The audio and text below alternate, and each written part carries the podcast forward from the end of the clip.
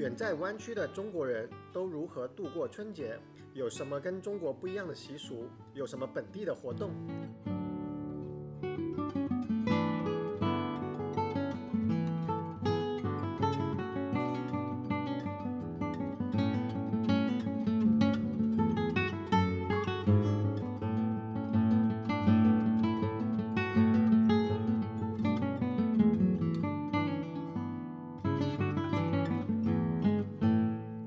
家新年好，这里是牛油果烤面包，我是 Cat。我是 Sean，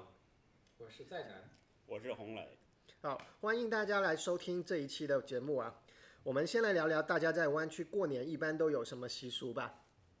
可以聊聊说大家在这里喜欢买什么、吃什么、跟谁一起过、参加什么活动、看什么节目等等，大家自由发挥。我们平时呃在这边过年的时候，就是朋友聚在一起，大家包包饺子，然后聚聚餐。你看这是典型的北方人，包饺子。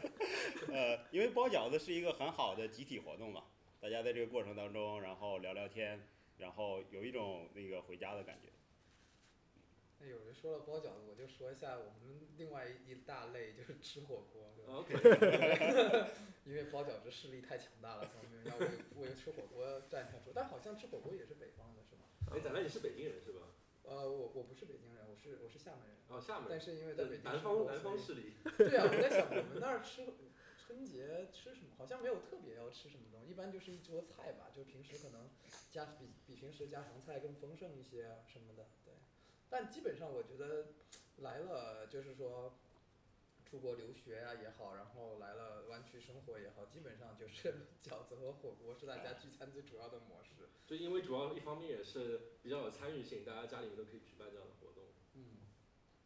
，OK，那我说一下我的吧。我采取一个非常民主的过程，就是 potluck，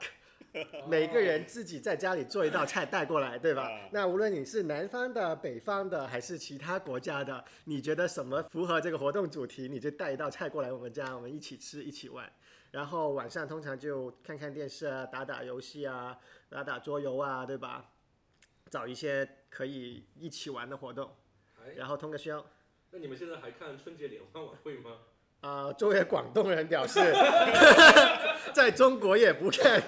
在这里更不看。但是我们包饺子的时候，通常会放春晚，然后把它当成背景音。啊，这是重播是吧？啊、对，通常会这个放春晚会很有过年的感觉嘛。嗯哼哼然后那音乐一响起来，然后就感觉在过年。没然后事，就那个春节序曲嘛，对，春节序曲是非常经典的一个就是春节的背景音，因为其实我觉得就是那个在这儿呃，因为美国大部大部分人是不过春节的，嗯，所以我们在这儿的华人是，比如只有少数派，就是说就是比较少的一批人，所以我们等于是得在自己居住的环境去创造一个春节的氛围，所以无论是包饺子还是吃火锅，好像是我们得去创造一种感觉。包括你说那 Polak，Polak 国内好像你有你有体验过国内有 Pol- Polak 吗？没有吧？国至少国内过春节不需要泡 luck 吧？一般都在家，然后大家庭一。起做，对啊，或者出去吃。对或者是直接外卖，你叫完之后一小时就送到。对 大家要不简单点一下，你点这个，我点那个。但我感觉好像 Polak 是很很很美式的一种、啊对一种对方式对对去去对。我觉得，而且尤其是南湾，可能更加没有春节的这种氛围。如果如果在三藩里的话，会好一点点，至少 Chinatown 唐人街会装饰的比较有气氛，对吧？嗯南湾呢，往往这种气氛来自于商家，例如说 Stanford Shopping Center，哦对吧？对你去 Stanford Shopping Center，满满的这个消费主者主义的新年气氛，商家总有一种方式去让你庆祝一些东西。然后花点钱。对，好像商家比我们更惦记这个，比我们记自己的生日记得更牢一些。因为现在在湾区这边，相对来说亚裔的势力也越来越，就是人口越来越多，所以说一般亚裔相关的一些节日，商家也慢慢的会想要去赚这一波钱。对对，还有 Outlet 啊，对吧？你去嗯 Premium Outlet 看一下，也是总是惦记着你，赶紧来刷个银联卡，立即返多少钱。嗯嗯嗯。然后现在所有的商家几乎都能，比如很多中国商家都可以刷微信、支付宝啊什么之类的。对对对对对。还有什么别的习俗吗？大家在这里过春节？我我觉得有一些就是可能国内我我们国在国内可能过的一些习俗，在这可能没有，但是在这是不是有一些新的习俗？我我在想啊，我只是在想，你们能想到吗？那我我个人对对吧 Paula 算一个，嗯我个人的习俗是打游戏。我从小就这样子，就是从小在家里过年，就是别人干别人的事情去，反正我也不看春晚，正好你爸对吧？妈被支注意被支开，你就可以放心打游戏了。对，然后我就可以放心打一晚游戏。然后现在在这里就是约大家来一起打一晚游戏。然后这个就慢慢的形成了传统，是吧？对，形成一种传统。对嗯，我觉得，我觉得可能慢慢的，我们现在在湾区春晚的活动也越来越多，可能时间长了以后，说不定这也会成为一个新的习俗。嗯，大家聚到一起，然后组织一场晚会，看一下春晚。组织组织一些晚会啊，组织一些游园啊。对。特别是我觉得 Pollock 其实很有代表性，就是说我们搞就是春节晚会什么的，也差不多像是一个 Pollock。可能你在国内如果是遇到春节，你可能更多的时候是做一个观众，对吧？你可能就是看一看，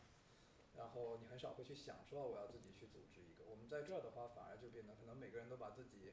表演的绝活啊什么的，或者是就平时的兴趣还不一定说非常一定要怎么多好，但是大家可以传个局，然后互相表演表演，作为一种庆祝方式。要自己开始搞事情，对对对，我觉得就有点像，就大家都端一盘菜出来，然后大家互相尝一尝彼此这个的的一些菜肴啊什么的。对对对表演也是。尤其是我感觉在美国生活时间长的人，感觉都是这个各种技能加深，然后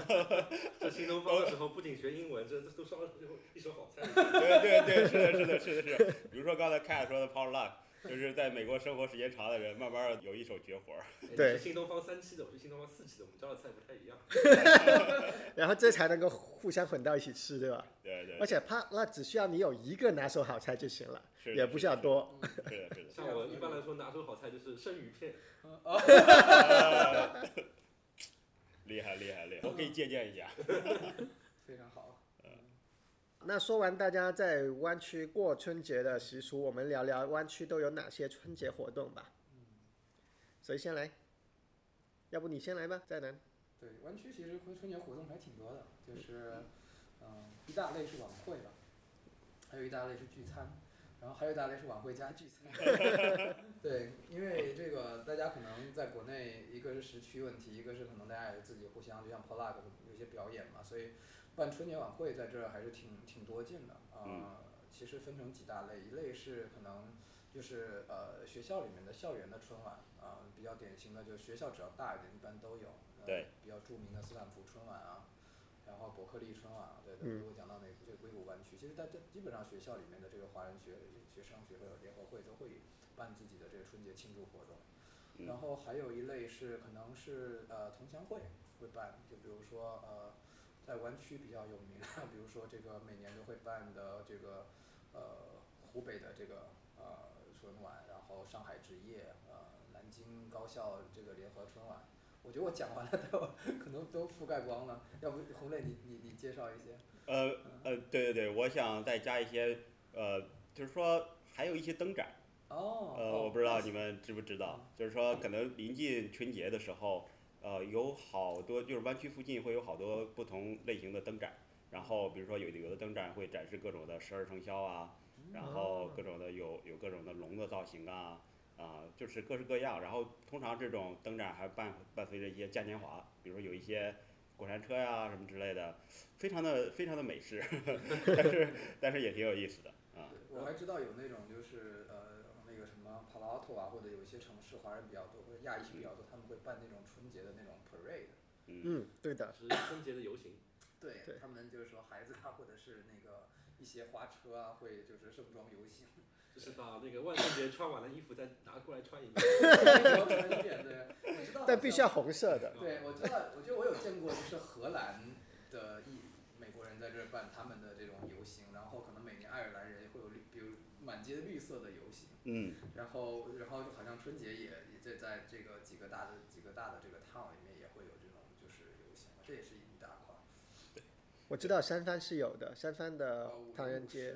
呃，也有一个很大的 parade，然后是有个冠名权，然后某某公司冠名了，那一年就叫某某公司的三藩的春节大巡游哦啊。然后我知道，就是以前我在 Facebook 的时候也去过一次，因为 Facebook 也会赞助一个花车对，啊，然后就会跟着走。然后呢，就花车上面站着的都是公司的重要人物、大人物，没有了，我没有上，我没有选择去。然后呢，我们就一群人就在下面跟着，好像一个后面的小方阵一样，跟着花车在那里喊游行啊，然后喊什么呢？跟点赞 点赞收藏赞，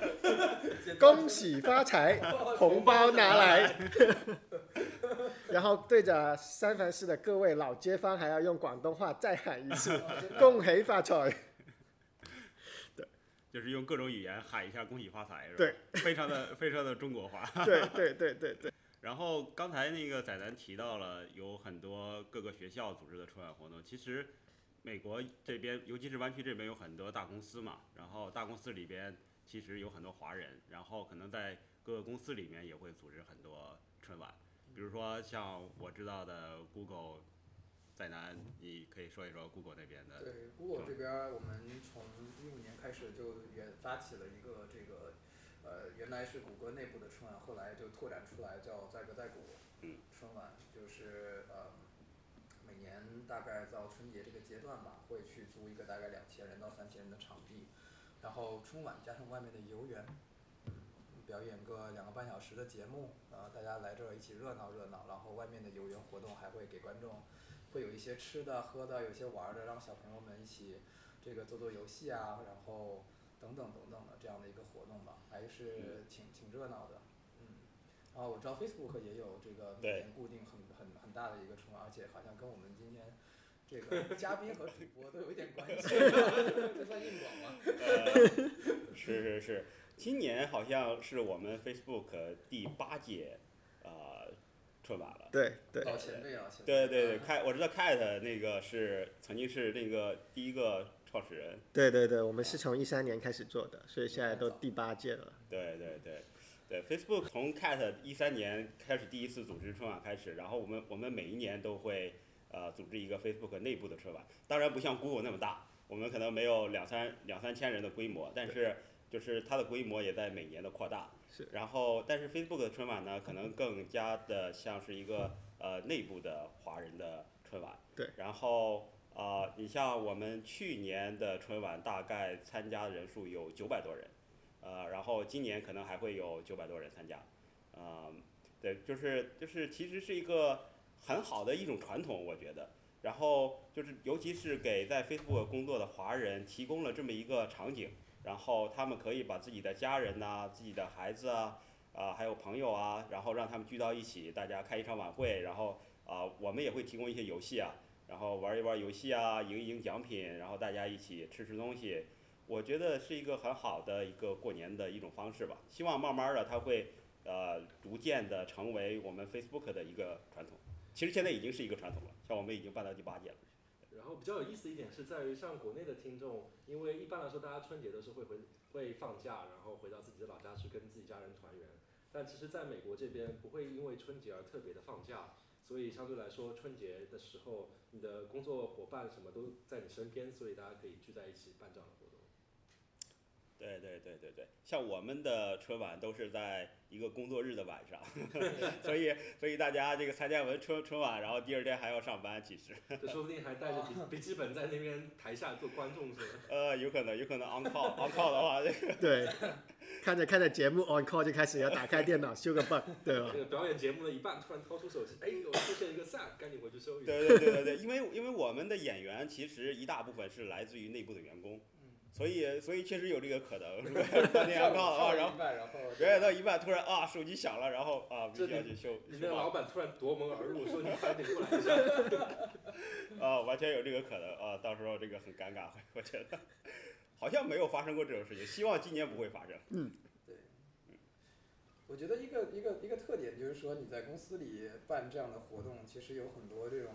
就挺温暖的一种感觉。可能平时大家工作都很忙，然后互相之间见面，可能也是除非特地约，要不然也也很难见上。然后在这个春节这一天，可能大家都能够团聚在一起，然后一起做一件事情。本身就像为什么大家喜欢包饺子，就是说大家坐到一起一起做一件事情，最后出锅的时候吃的那种满足感是很开心的。对，我们在公司里面做春晚的时候也是这样，就是说一到春节以后，大家一起一一起做一件事情，从完全没有，从擀从和面擀皮儿开始，嗯，对吧？去计划这个项目，然后去运行，中间可能经历很多很多的这种就是挑战也好啊，然后最后把这个事情呈现出来，然后大家一起心满意足的这个品尝它，觉得这个这个这个体会是体验非常好。对而且还能看看别人做的节目，自己表演完就看看别人的。然后有时候也会比较有意思的一件一个经历，因为像在在美国这个地方，因为很多种族，包括很多文化，所以有时候你看，哎，以前有一个合作组的那个人，看上去你也不知道他是不是中国人，反正你平时说话的时候都是说英文的，哎，没想到那小子也在那个春晚上面在表演那个节目，那边开着金金片子在那边说相声。这个让我想起来一个非常好玩的事情，就是呃，今年组织春晚的时候发生的一件事情，就是呃，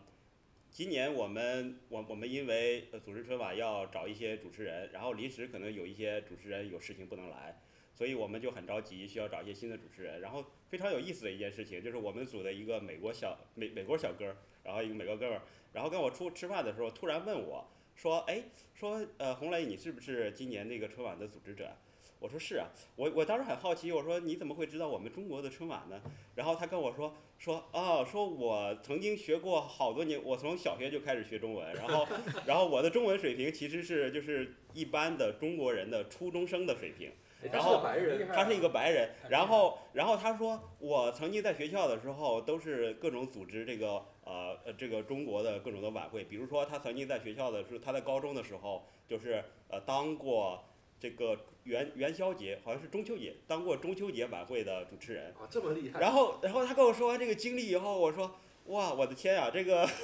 这个，这个，这个机会来的太突然了。我跟他说，那你要不要当我们春晚的主持人？然后他说，他说，嗯，他说我很有兴趣。然后我就让他那个安排了一个小的一个面试。然后我们其他的主持人对他都很满意，发现他真的是中文水平很高。这个连中国人的谦虚也学过去，说只是初中水平。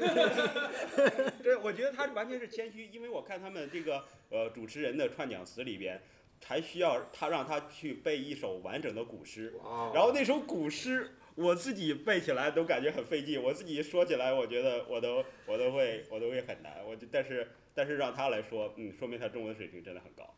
对厉害厉害，所以就是经常会有这样的呃这样的嗯旁边的同事啊，虽然他们不是中国人，但是但是会让你感觉很诧异。其实他们是隐藏多年的这个中文高手。对，在那之前我都不知道他能听懂中文，所以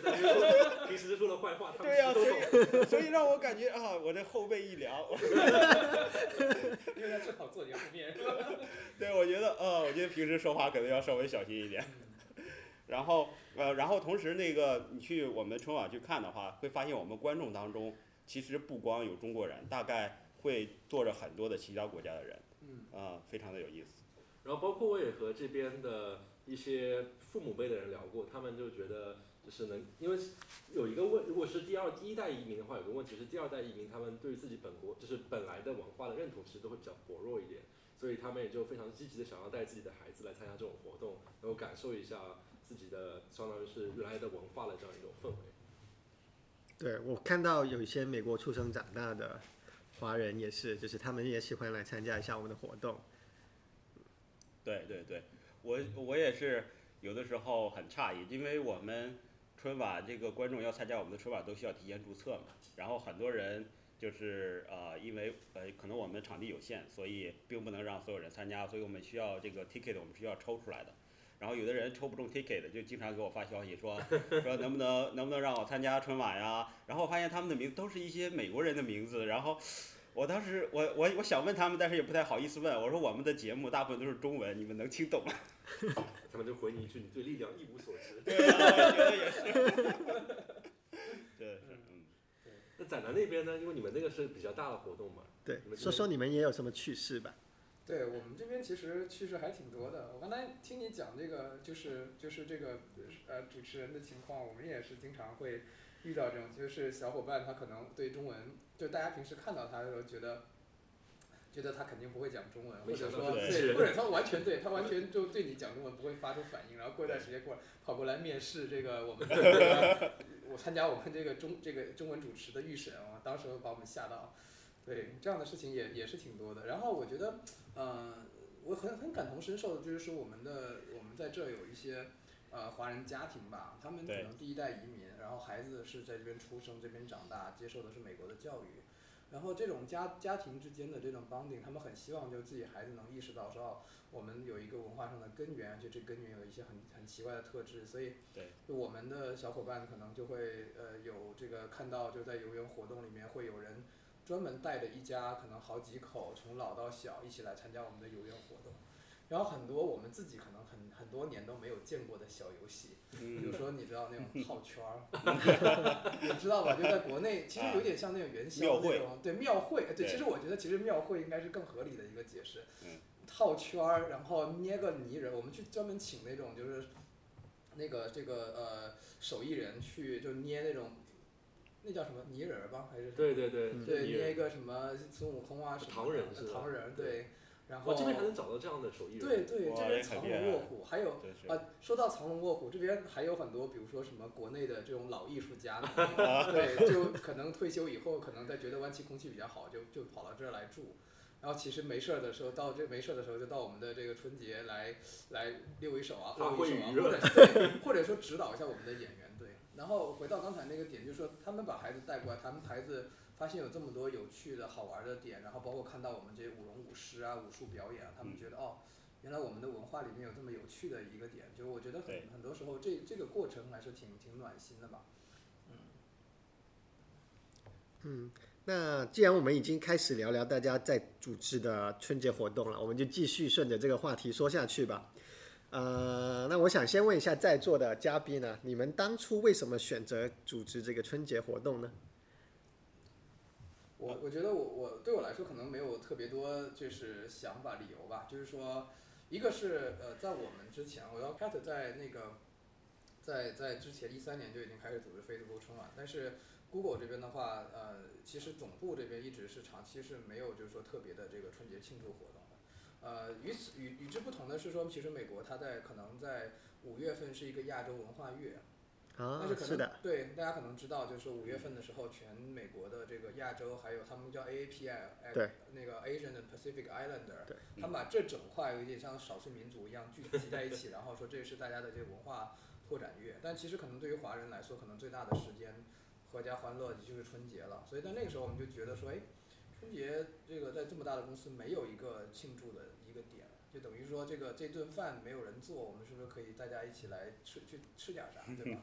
所以我我应该一开始的时候就是觉得完全有个空白，想要去填补。我自己也属于就是说比较喜欢张罗事儿啊，比较喜欢跟其他的朋友一起做一件事情的人，所以这个是我觉得我的初衷吧。嗯然后回到 Cat，作为 Facebook 的发起者，你的是当时怎么想的？转最初一半一半呢，最初有一半的理由是因为老板叫，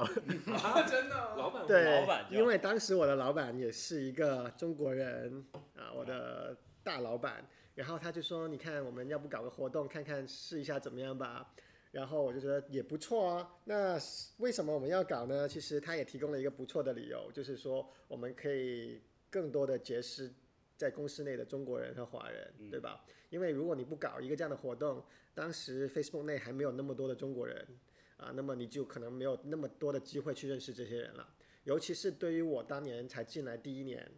啊，那么很多老一辈的在 Facebook 多年的中国人呢都是不认识的。那么至少搞个活动呢，可以刷个脸，让大家都认识一下，对吧？哦，原来你们是新来的这一波人，你们搞一些活动，现在我们都认识你们了。那么所以呢，我觉得啊，这个说法不错，让我们来搞一次，然后就开始搞了。一开始我们是就几个人啊、一起搞，而且是呃可能核心的就三五个人吧，然后慢慢慢慢就招来了更多的人，然后呢搞完了第一年之后呢，其实第一届里面的人没有多少个特别想要主动的来搞第二件，然后这个东西呢无端端就落到了我的身上了。我想着没理由搞完了一次不搞下去啊，对吧？于是第二年就想办法要把更多的人招过来，他说我们再搞一次吧，然后就搞了第二年，然后就成了一个习俗了。嗯，而且当年呢也挺有意思的，就是说第一次做的时候，呃，虽然有点困难，但是还是得到了各方面的不少帮忙吧。例如说，前公司是有专门的 diversity 的任务，来给不同的 API 啊，或者是其他的 ERG，就是 Employee Resource Group 一些钱来搞活动，来增加大家的不同文化的凝聚力，对吧？那么钱就很容易就来了。有了钱之后呢，然后就可以。对，可以叫叫大家来一起干活了啊。至少花钱这件事情上不用担心说没有钱。然后我还记得，因为我也是比较早就参加了这 Facebook 春晚嘛，我就记得那时候一开始还有很多不明真相的群众，就特别是外国人，他可能也不是特别了解春节是什么东西，但是听说有 free Chinese food，然后就屁颠屁颠都过来了。对的，对的。我们当年呢，其实有一个比较尴尬的事情，就是每一年的 food budgeting，就是食物的预算，都做不准确，总是有有一年呢就超了，有一年了就低了，然后再下一年呢又超了，如此往复。因为当我们觉得说我们去年的 food budgeting 做少了，食物不够分的时候，我们就多做多买食物，然后结果就会造成浪费的现象。就是整个晚会结束之后，还剩下可能十来个 food tray 没有怎么动过，那怎么办呢？就只能把这些剩下的 food tray 都搬到邻近的几个 micro kitchen，然后在公司内网发个 post，说你看大家还有吃剩的 Chinese food，谁想要来？被 Chinese New Year。对，那你们是哪一天呢？你们是周几啊？我们一般来说现在的观点是选一个工作日，但是非周五的。为什么呢？呢，这样子大家下班了之后会愿意留下来。周五晚或者周末的话，大家很多人既然都不在公司了，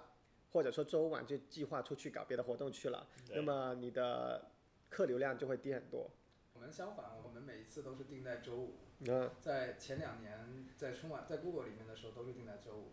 然后一个就是我们独立在 Google 之外以非盈利机构就是运行的时候就全部都放在周六了。那我们的而我们的这个原因是因为我们觉得周五大家就是说该加班的加班完了，然后然后可以可以享受生活，了是吧？对，可以安心的享受生活了。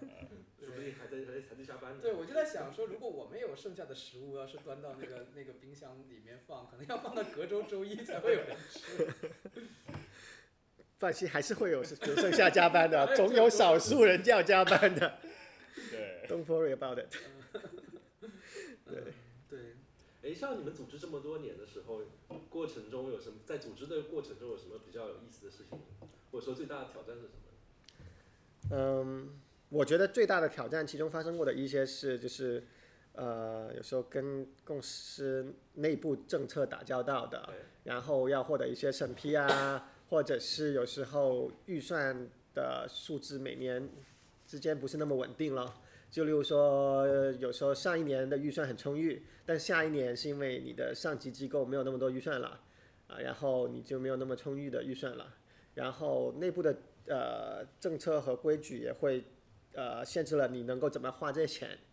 就例如说，现在我们是不能够花钱来专门请外面的表演嘉宾的，啊，以前一开始是没有很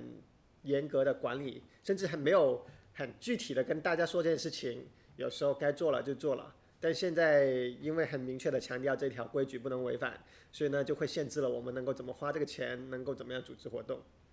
对这个我完全的感同身受，就是怎么花钱真的是真的是很麻烦，对，钱是你的，怎么花还是公司说了算。而而且而且你会觉得这个钱总也不够花，哦，那当然是的。对，就是比如说我们今年组织春晚就是，然后我们钱花到一半儿的时候，发现啊、发现呃我们没有钱，就是没有足够的钱来给大家准备食物了，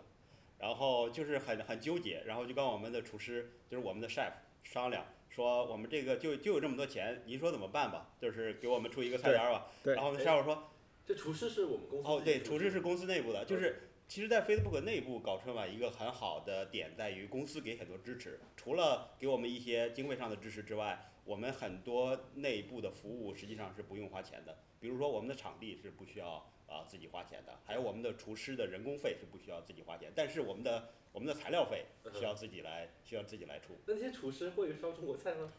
这是一个好问题。你 不要低估美国的厨师，他们非常厉害。对对过春节时对对候吃的 taco，真的真的，对对我都被惊讶到了。对他他们很厉害的中中国菜烧的很好。呃，但是但是就是像，即使是在 Facebook 内部，我们有很多的很多的 cafeteria，很多的食堂，其实偶尔也会有一些中国菜吧。呃，他们可能偶尔也会烧一些中国菜。呃，回到刚才的问问题，就是说那个厨师，我就跟那个厨师说，说我们就有这么多钱，那您说怎么办吧？给我们出个菜单儿。然后那个厨师说，说说你就这么点儿钱，那那那我买材料，那我只能只能给你让给你一个 dim sum，只能让大家吃 dim sum，dim sum 就是那些小点心。然后说不光只能吃 dim sum，而且说你要规定，因为我们可能会有九百个人来嘛，他说你要规定说每个人不能不能 take more than six pieces，就是不能不能拿超过六个小点心。那已经很多了。没有没有，其实其实其实那个是吃不饱的，因为那个厨师跟我说说你不能完全的限制人们去不能拿超过六个吧，你不能有一个人站在那儿说说他拿超过六个，说说你不能再拿了，你不能再拿了，可能很很很容易发生的情况是先来的人把所有东西全拿走了，然后后边人来的人就没饭吃了。哦，就是让我们很纠结，这个那没要钱，不准备点馒头，再不给大家啃馒头。哎，这是一个好的想法，我当时当时完全没有想到，所以我们只能就是回去想办法找 Facebook 再多要点钱，然后 就是很困难，很困难，因为要通过一整呃通过一整套的，就是走一整套的流程，然后还要得到一些审批啊什么之类的，才能多有一点经费。啊、就是这个怎么花这个钱，或者是怎么申请经费，其实是一个嗯挺麻烦的事情。我觉得这个方面载南可能也是有一些想法。对我们，其实我还想问你们说，你们这个一年经费大概是多少？不知道你们能不能说？我我大概有印象，我们我说我们这我们这边的数据，我们第一年刚开始的时候，大家也不知道我们能办成什么样子，所以我们当时能拿到的经费非常非常少，你们都想象不到。就是当然场地费不算了，因为公司那个时候场地是免费的。我们第一年经费一千二百五十，可以想象吗？我听到你们刚才那个 full budget，我算了一下，你们刚才你所描述的 full budget 大概在两千左右，两千到对对，就是吃吧 dim sum 的 budget 是在 两千三千两千多。因为我们当时专门为了研究这个问题去看了这个 dim sum 的 budget，大概一个 piece 是一美元到两美元不等嘛，对吧？所以一个人六 piece。所以我刚才算了一下，就你们吃这个的钱可能比我们第一年的经费还要多。这是我也我很有体会的，就是在公司里面办活动，你要理解公司为什么需要办这个活动。我觉得这个对于我们华人在就是在美国公司里面生存，或者是说这个去发展的时候，我觉得也是一个很好的一个体验吧。就是比如说公司为什么要呃规定什么钱能花或者什么钱不能花。啊、就比如说，如果你把钱花在了，比如请外面的嘉宾的话，那可能公司会觉得可能这跟员工关系还是不是那么紧密啊之类的。就是我我们自己面临的政策问题也有一个很有趣的，就是我们当时这个有一些这个就是呃，有一些这个就是我突然在想这个尺度要不要说。没事，你说我们到时候可以剪。对，是这样的，我们当时有一些这个这个呃舞蹈表演，啊，然后这个舞蹈表演其实大家在可能在中国的春晚里，或者是在这个就是可能比较偏这个 K-pop 然后其实在中文的这个圈子里，可能已经是很正常的一个舞蹈了。对。但是在公司里，可能有人会觉得就是这个尺度有点点大。就太过性感了。对，可能吧，可能，然后就会觉得说啊，这个是不是适合再讨论一下，是不是适合在公司里面来表演这样的一个舞蹈？所以这就是这个在公司里面，其实有些时候这个 workspace 的这种活动和外面的活动有很大的一个区别。然后还有一个我们有趣的事情，我们有一年大家发，就是跟你的反应一样，就是大家发这个春春晚的这个通知的时候，对，就是呃长篇的，就是非常渲染的这种活动多么多么好，多么多么精彩，欢迎大家来参加的一个这个这个呃春节的这个宣传帖，宣传帖，传帖对中文啊洋洋洒洒写了一一千多字，中文是我们要在这一天举行这样的活动，欢迎大家来参加。然后同事就是一就是这个讲英文的同事一看。不太对吧？这个从 这个翻译好像，这个翻译好像不是很，不是不是这一定是一个 lossless 的 compression，对吧？好在你们 Google 有很好的 Google Translate。然后同事就说，你们办这样的活动是在公司里面，是不是最好能够把英文也能够就是说完全的支持？那我们其实办春晚的时候，知道有好多好多这种跟文化相关的一些东西，你很难翻译出来。对，所以怎么样去就是说确保我们的活动能够能照顾到这个讲最原汁原味的想要享受这个中文文化的，或者是想要去接触中文文化的观众和就是说他可能呃对中文理解比较比较比较少，然后他需要这个翻译的这一批观众。Dragon and Phoenix 对，大概就是这样。所以我们后来就是，呃，我们后来就是发现，就是说从场地的限制到这个经费的限制什么的，我们可能对在公公司里面办很难去覆盖到，因为我们第一年、第二年在公司里面办，可能那个场地已经是公司最好的场地了，但只能容纳额定人数四百二十五，我们通常就像公交车和地铁一样占到了大概六百，但是还是还是不太够，而且一般都是三分之一的抽签中签率，我估计你们也我们差不多，差不多吧差不多三分之一。对，三分之一能中签，那办这么大的活动，而而且也花了不少钱，如果就是说没有办法让更多的观众看到，也挺可惜的。嗯所以我们就以一个非盈利机构的方式在外面办，在外面办，我们就发现另外一个问题，就原先我们是在公司打政策价，到底什么东西能花钱，什么东西不能花钱，到外面就完全是我们自己制定了。啊，但是呢，那个时候你就发现，如果你要做那么大规模，大家必必须要有一个规矩，大家必须说什么事情能花，什么事情不能花，谁能定这件事儿？对所以我们变成必须自己去制定很多的规则，或者是自己去制定很多的流程，去确保这个这个这个项目的运行是跟大家的预期是相同的。那我们变成我们自己当初最最不喜欢的，你们变成了恶龙。规则规则制定者。对，我们在歌在鼓这几年就没有给，就是从来就没有支付过给这个演员的演出劳务费，就是这个是我们的规则里，就我们的演演员一定是志愿者。对，可能是有，就是有有，比如说化妆啊或者服装的一些补贴，但是没有说能够支付起他们老费。就我们 turn out 大家得出的共识就是说，这个东西我们不能花钱，嗯，很有趣的一个一个一个一个现象。嗯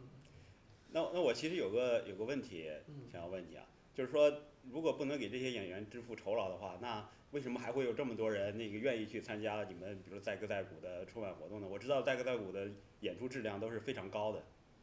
对，我觉得这个其实是一个我们的一个理念吧，就是我们觉得这个毕竟是一个社区的事情，就好像大家办一个 potluck，嗯，当然也可以订叫外卖，对不对？对。但是，对吧？你说从外面花钱花劳务费请专业的演员，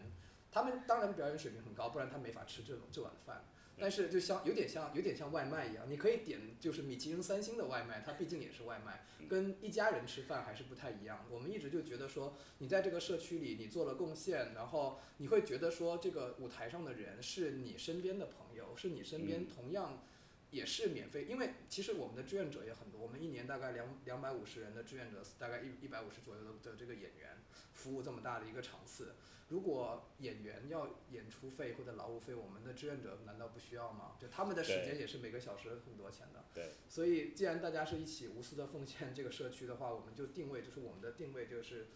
就是 by the contributor for the contributor of the contributor，大概大概这样的一个意思。所以呃，有一些是真的，就是说他们很热爱表演，自己平时就学，自己平时就跳，然后有我们的这种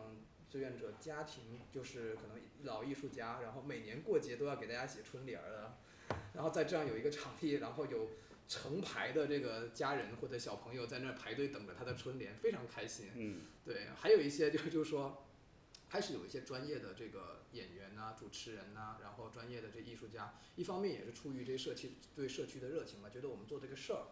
呃，很认同，很认同这个理念。还有一个就是我们这个舞台大了，他们也觉得说，就是说，呃，能够能够一起参与到这样的一个一个盛世里面来吧，就是也是也是对他们来说，他们也是比较喜悦的事情。所以我们很幸运的，就是说把这条规矩立起来之后，就可能已经没有多少这个团体，就他们已经知道这是一个就是说社区性质为主的社区性质为主的活动了，然后所以他们选择来或者不来，纯粹就是他们觉得这个事情是不是值得他们来贡献、来花时间。对对这个这个我非常赞同，因为我们自己内部的春晚也是，呃，其实一大部分的演员都是我们内部的员工，呃，然后这些员工呢也都是出于呃就是非常无私的呃一种奉献的精神。其实他也没有从我们这里得到任何的酬劳啊，然后还花费了自己很多的时间，包括排练呀、包括彩排，包括最终最后的演出。就是他们可能一方面是出于自己对表演的热爱，另外一方面也是觉得就是能够能够在自己的同事面前展示一下自己的才艺，给自己的同事还有他们的家人带来一些乐趣，会是一个非常有成就感的事情。这个我非常的同意。是，我也我也是很认同这一点。那你们这样子招来的志愿者，你觉得对他们来说，他们获得的最大的回报是什么呢？我觉得，呃，我觉得一个最大的怀抱就是能认识很多朋友吧。我觉得就像就像呃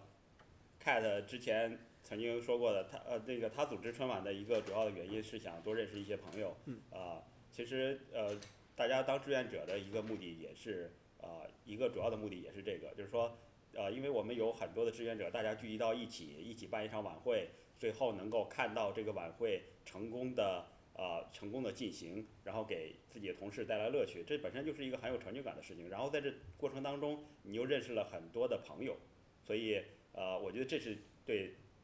大家来说是一个最大的回报。尤其呃，反正呃，我不能代表所有人，但是这对我来说是一个最大的回报。嗯像我记得我刚刚加入 Facebook 的时候，好嗯，我也是做过一次的主持人吧，然后也包括做过一些志愿者。像我对我来说，就是一开始刚刚搬到湾区来，然后人生地不熟的，也不认识什么人，然后参加这样的活动的话，通过跟大家非常紧密的这段时间内一起筹备、一起组织，就可以结识一些很很多很好的朋友，然后相当于是也是打开一个社交的圈子这样一件事情。对对对，然后还有另外一点，我觉得可能大家呃愿意去做这件事情的原因，是因为当你呃不断的参与这个事情的时候，你就会觉得这可能不仅仅是你自己的事情，或者是说呃它能够给你给公司的华人带来一种凝聚力，你就会觉得这个做这个活动实际上是一个很有意义的事情，呃，所以大家也愿意去做这样的事情。对的，你觉得呢？你觉得活动对大家的回报是什么？对我其实呃，我们其实因为这个举办了比较多届了嘛，然后我们经常需要想说，我们到底怎么样能够把这些做贡献的这种志愿者啊、贡献者，大家留在这个社区里面。所以我们我们经常其实在在在问这样的问题：如果不给他们酬劳的话，怎么留住他们？因为我们觉得其实这个活动啊、呃一个是你们刚才说的，就是说你可以在这里面认识很多的朋友。我我自己个人的感觉啊，就是对我来说，朋友分成几种类型。对吧？有一些类型是你可能只是跟他玩过或者吃过饭，这种你你跟他的交往主要是在于一种就是社交层社交层面上的交往。但是还有一类朋友是说，哎，你们一起做过事，其实做事的时候，大家这种并肩作战的感觉就建立起来的那种友谊，其实跟这个仅仅点头之交或者点赞之交还是区别蛮大的，就是你是并肩作战的情况。而且做事其实也分两类，一类是。你在工作场合中做事，可能你有工作任务，你有这个你是工工工工程上的上下游关系，对不对？或者甚至是上下级关系。但是如果你在社区里面做事情的话，大家相对来说利益啊、压力啊会少很多，会比较纯粹一些。大家愿意在这里投入时间，不仅投入的是给这个活动本身的，其实也是在互相的一起合作，是一个彼此陪伴的一个过程。所以我其实挺挺认同刚才洪雷讲的，就是说。它创造一种凝聚力，我我觉得可以说它是不仅是凝聚力，它是一种归属感，对吧？就是我做了事情，你也做了事情，我们其实在这里面，我们同属于一个更大的社区群体里面，所以这其实是一块儿。还有一块，我觉得，呃，我自己比较比较多的去想的问题，就是说我们在这里面可以收获什么？就是说成长。嗯。就是我我一直觉得，其实无论你做哪每一件事情，都是一个修行的过程，在这里面可以学到很多以前可能。没有走这条路学不到的东西，就比如说我如果没做这件事，我不会想到为什么我们需要去制定规则来，来限制说这个我们能不能在这个事情上花钱。因为如果我们不制定规则，还有两种可能，一种就是说我们就完全允许这个我们专门去雇佣我们的这个外部的这个演员，还有一种情况就是说每一次决定要不要雇佣的时候，大家来再来讨论一下或者拍个脑门儿。那其实这这个前者。还和后者都会涉及到对社区的治理有很多很多的这些一些一些限制啊，或者是一些影响。做这个决定的过程本身就是一个思考到底一个社区应该怎么样运行的过程。所以呃，我我觉得还有一些成长，就比如说大家可能在公司里面经常觉得，哎，为什么我项目做得这么好，我工作做得这么累？但是为什么就没有人赏识我，对吧？是没有没有没有没有没有赞扬我，老板没有赏识我，这个 promote committee 也没有这个 promote 我。很多时候，比如说大家发现哦，原来是因为你 visibility 不够，或者是说你没有做好 communication。那我们在社区里就说，如果你要出去跟人家谈赞助的事情，那也许我们活动做得很好。但是我们没有办法 deliver，为什么这个事情对我们的金主爸爸们有价值，或者对我们的或者我们宣传没有办法 deliver，为什么这事儿对观众有价值，或者对 potential volunteer 有价值？不管你里面里子做得多好，你没有办法 deliver 这个价值、这个 message 到对方，你也很难吸引到对方对你的兴趣。所以你做一些事情是你平时工作之外的，有时候会学到一些平时工作之外的东西。所以我们在整个社区里讲，我们希望给志愿者带来三件事情，一个是快乐，就是嗯。工作工匠精神投入之后，这个大家获得成就的一种满足感；一个是友谊，就是真正并肩作战的这种精神；还有一个就是成长，就是说大家回头想想自己是不是参加完活动之之后和之前，成为一个更好的一个自己了，就觉得自己对自己更更满意了。我觉得就是我们希望给这个社区的三个志愿者每个志愿者带来的三个部分。感觉这些是给载歌载鼓做的很好的广告。谢谢，谢谢你又提到了我们载歌载鼓的名字。有没有什么简历投到哪个 email 地址？哦，我们的网址是 cgzg 点 io，或者你们搜索公众号“载歌载鼓”也可以。我想说这三点，然后做我们 Facebook 春晚的志愿者也能带来。对我，我觉得这个被 Facebook 今年春晚的总导演和这个发起发起人和这个创始这个小伙伴们一起点到我们载歌载舞的名字，觉得非常非常荣幸。是商业互光，商业 对啊，我们当初我在招人的时候的 pitch 也是差不多吧。嗯我就说，这对于你来说，第一个是一个很很好的 networking 的机会，对吧？刷刷脸，多认识跟你同期进来的新人。所以我尤其喜欢就是 pitch 刚进 Facebook 第一年的新人，因为他们还没有很好的 build up 自己的 network，不是很认识公司里的其他人，不是很认识公司里的其他华人，对吧？那么大家刷个脸，大家就熟了。那么第二个就是个人的成长了，因为其实很多技能是你工作上可能将来用得到的，但是现在又还没有机会轮到你去练习。例如说，你还是一个 junior engineer，你远远没有到 tech lead 的级别，但是你又希望有个机会给你带几个人的团队，让大家协作来完成一件事情，怎么办呢？这是你的 full time job 上面不提供的机会。那么我们一起来搞个活动，那你就有机会来，也是跟几个人一起协商着、合作着来把一件事情做完，对吧？对那这就是很好的锻炼机会了。既然我们说完了大家组织春晚活动的 pitch 是什么，大家还有没有什么想要补充一下？例如说自己组织了那么多年的春晚，自己的最大的收获是什么？那我我我先来聊，你先来吧再来我自己觉得其实就我刚才说的那三个，我对我自己来说是得到了，就是快乐、友谊和成长。然后我自己其实我可以讲讲愿望，其实，嗯就是我觉得愿望是一个很有趣的东西，就是我们希望大家在这个社区，在我们这样的一个以贡献者、基于贡献者的社区来做贡献，也希望大家能够在里面得到更大的收获。其中一个收获就是我们希望他们这样的志愿者不仅仅在这个社区如果做得好，可以获得认同，在别的社区里也可以获得认同。所以我们在歌在谷一直在做一件事情，就是我们很鼓励在别的社区有经验，然后被 validate 被被被确确定是靠谱的志愿者来参加我们在歌在谷的活动。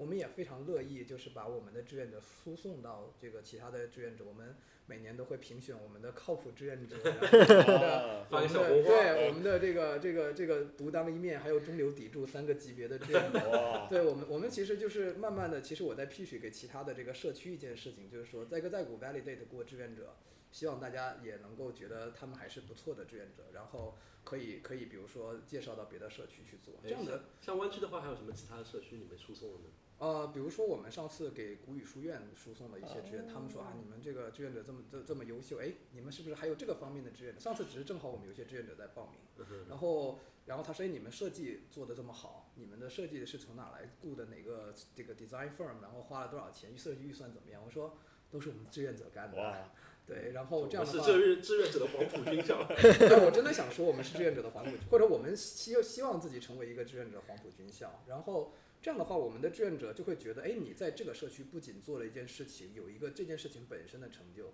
你所得到的这个成长或者是说认同，还能够 propagate，就好像你在 Facebook 是一级一级，然后在 Google 是是是 level 级 level，你到别的地方可以换算，这样你就会觉得。我在这里的这个 recognition，我在这里被得到的认同，在别的地方就可以换算，就好像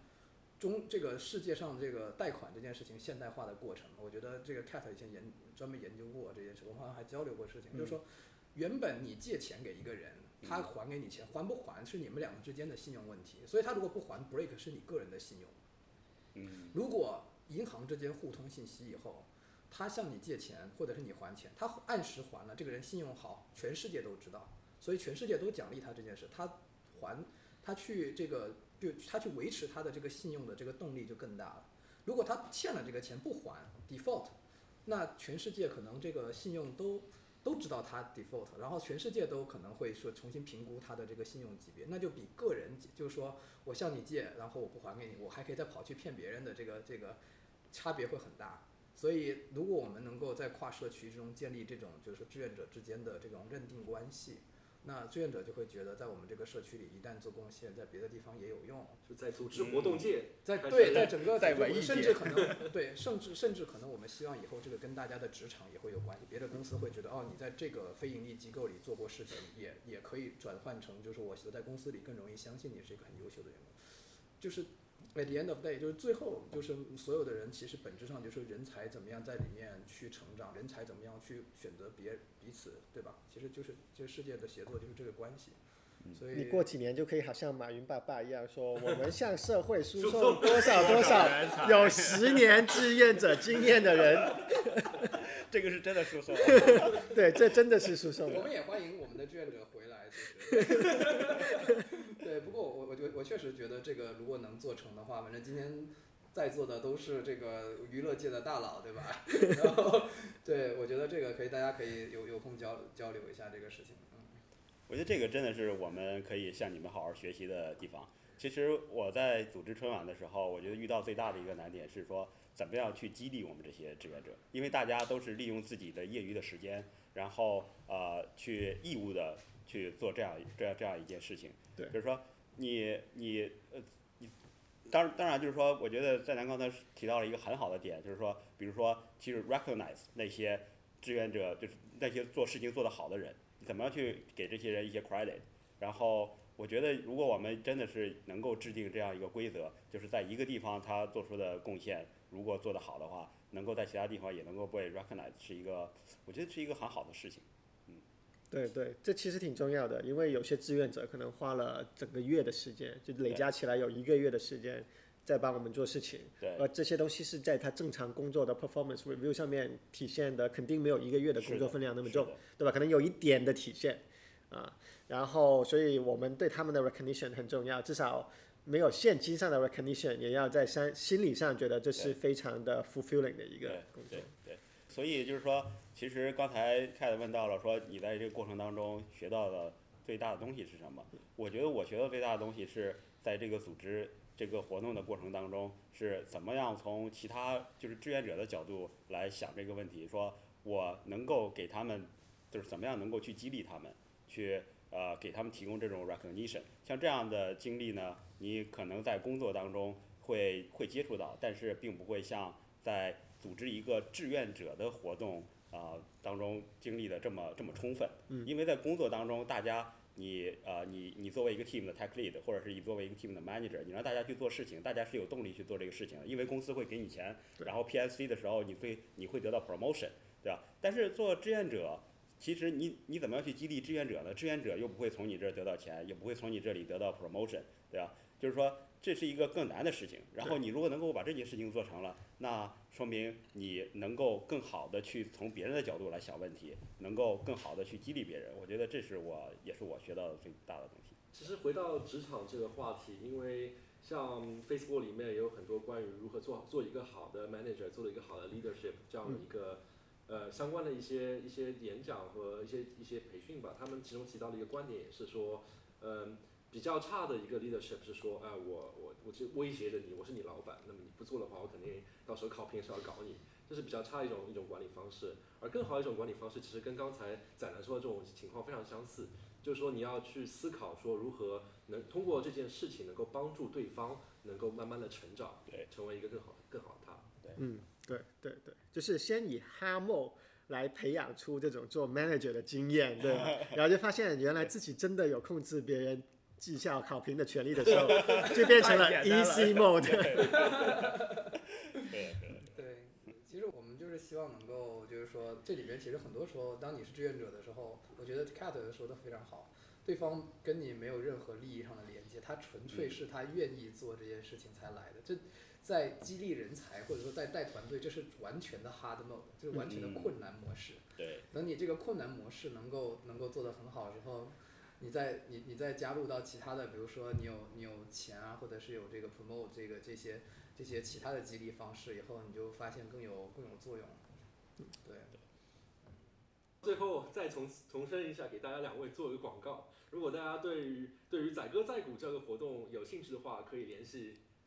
再南啊，或者上我们的网站 zg zg 点 io 上面可以看一下，那边现在可以购票，时间是一月二十五号晚上，在硅谷的圣何塞表演艺术中心。然后我知道 Facebook 马上也要在我们前两天办，对不对？对，然后我们 Facebook 的春晚是在一月二十三号周四的晚上五点到九点。呃，然后我希望就是如果有 Facebook 的员工在听这期节目的话，希望你们能够加入我们的志愿者团队，然后把这个习俗呃继续延续下去，然后让以后的春晚办得越来越好。好，谢谢两位嘉宾推荐自己的活动，感谢大家收听这一期的牛油果烤面包。如果大家喜欢我们的节目的话，不需要给我们发红包，订阅我们的节目就行了。我们后会有期，下期再见，拜拜，春节快乐！春节快乐，恭喜发财，红包春节快乐！